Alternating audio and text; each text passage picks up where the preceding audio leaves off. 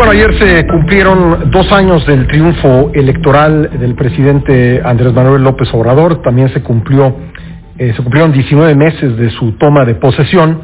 Y para hacer un balance eh, de cómo va el país, cómo marcha el país, algo a lo que se refirió ayer el propio López Obrador en uno de sus informes trimestrales desde Palacio Nacional, tengo la línea telefónica y siempre le agradezco mucho que esté con nosotros a Edna Jaime, directora general de México Evalúa.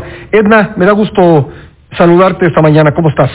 Muy buenos días, Pascal. Estoy muy bien. Eh, muchas gracias por esta oportunidad. Siempre es un gusto saludarte. Igualmente. Y conversar contigo. ¿Cómo está, cómo está el país eh, 19 meses después de la toma de posesión y a dos años del triunfo electoral del presidente López Obrador en las cifras de México Evalúa? Eh, Pascal, en una situación complicadísima, bien difícil porque pues el país no venía bien. Eh, hay que simplemente recordar que eh, el 2019 fue un año difícil en crecimiento económico, tuvimos un crecimiento cero. Los mejores pronósticos para el 2020 hablaban de un crecimiento del 1% y hoy los pronósticos van del un menos 6, menos 9%. El golpe económico de la crisis sanitaria nos va a dar en seco, Pascal. Y, y pues, ¿qué te puedo decir? Que creo que la respuesta del gobierno federal se ha quedado muy corta. ¿Tú, tú dirías que lo peor está por venir de esta crisis? ¿Perdón? ¿Lo peor está por venir de esta crisis? Sí, Pascal, no. Ayer en su discurso el presidente hablaba que lo, lo peor ya había pasado. Está por venir porque estamos por eh, ver los saldos de, esta sacudida. Eh, y, y me parece que nos cambió completamente el tablero en el que estábamos jugando y el presidente no quiere o no quiso cambiar de manera pues, determinante sus instrumentos para cambiar eh, eh, la jugada, dadas las circunstancias. Mira, Salvador Camarena escribe hoy que el presidente está enamorado de su voz.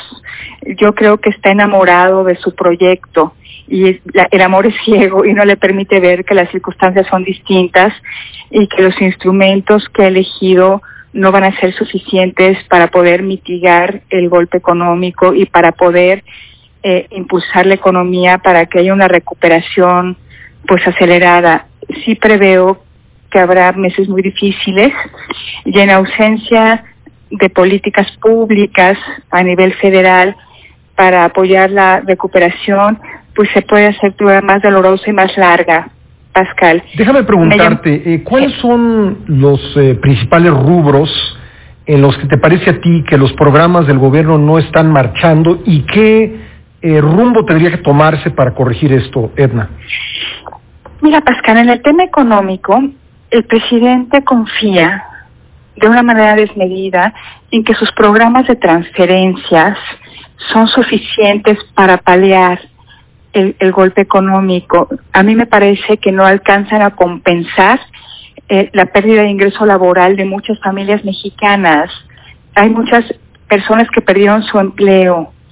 Eh, entonces, Pascal, y también está confiando que estas transferencias serán un, un motor de, recuperación del mercado interno. Yo creo que no, yo creo que el, go- el gobierno federal pudo haber hecho muchas más cosas. En el mundo los gobiernos están ensayando con muchos instrumentos. El Banco Mundial tiene eh, está recopilando lo que están haciendo los distintos gobiernos y están haciendo temas en el frente fiscal, en el frente financiero, en el frente de apoyo a la, em- empresa y al empleo. Y aquí no tenemos casi nada. Pascal, entonces sí creo que va a ser, vamos a resentir eh, que no haya habido programas para mitigar esta crisis. La recuperación, ¿cuáles pueden ser las fuentes de recuperación? Yo creo que las transferencias, eh, esto que, que el vicepresidente, que desde la base de la pirámide va a venir la recuperación, pues creo que tendrá algún efecto, pero muy lejos de poder arrastrar a la economía hacia la recuperación. Vamos a tener que esperar a que nuestros socios comerciales Estados Unidos se recupere para poder engancharnos de esa recuperación y las exportaciones volverán a ser el motor de crecimiento de la economía mexicana, pero creo que pagaremos un costo innecesario si se hubieran implementado políticas públicas más acertadas. El tema de la seguridad me preocupa mucha esperanza puesta en el, en el TEMEC, eh, en los beneficios que puede generar el TEMEC. Mira, el TEMEC eh, es muy importante, Pascal, porque esta administración ha sido muy hostil en el discurso y en los hechos con la inversión privada.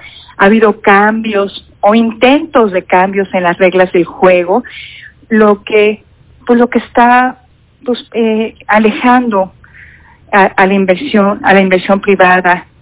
México no está, eh, México está empeñado en destruir las fuentes de certeza para la inversión y el TEMEC es una fuente de certezas.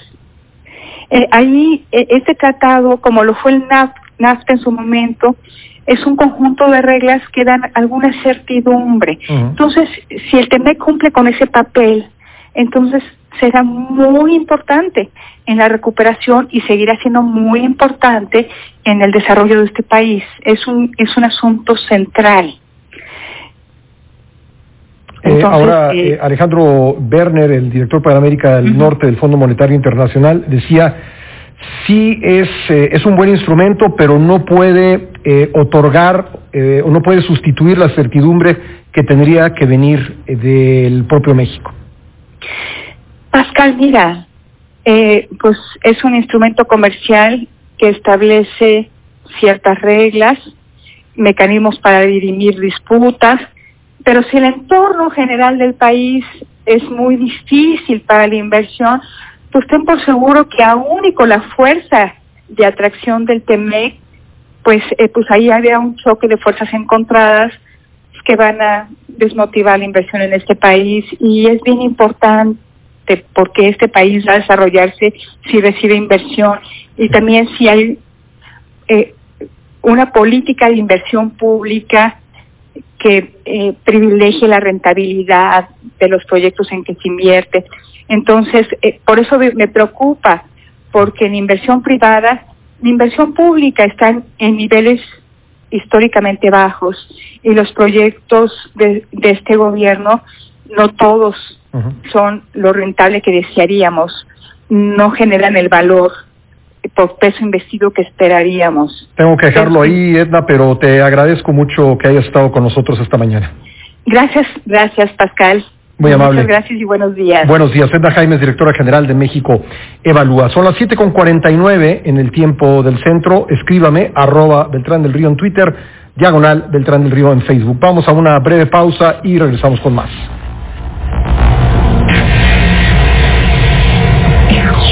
Información sólida siempre con Pascal Beltrán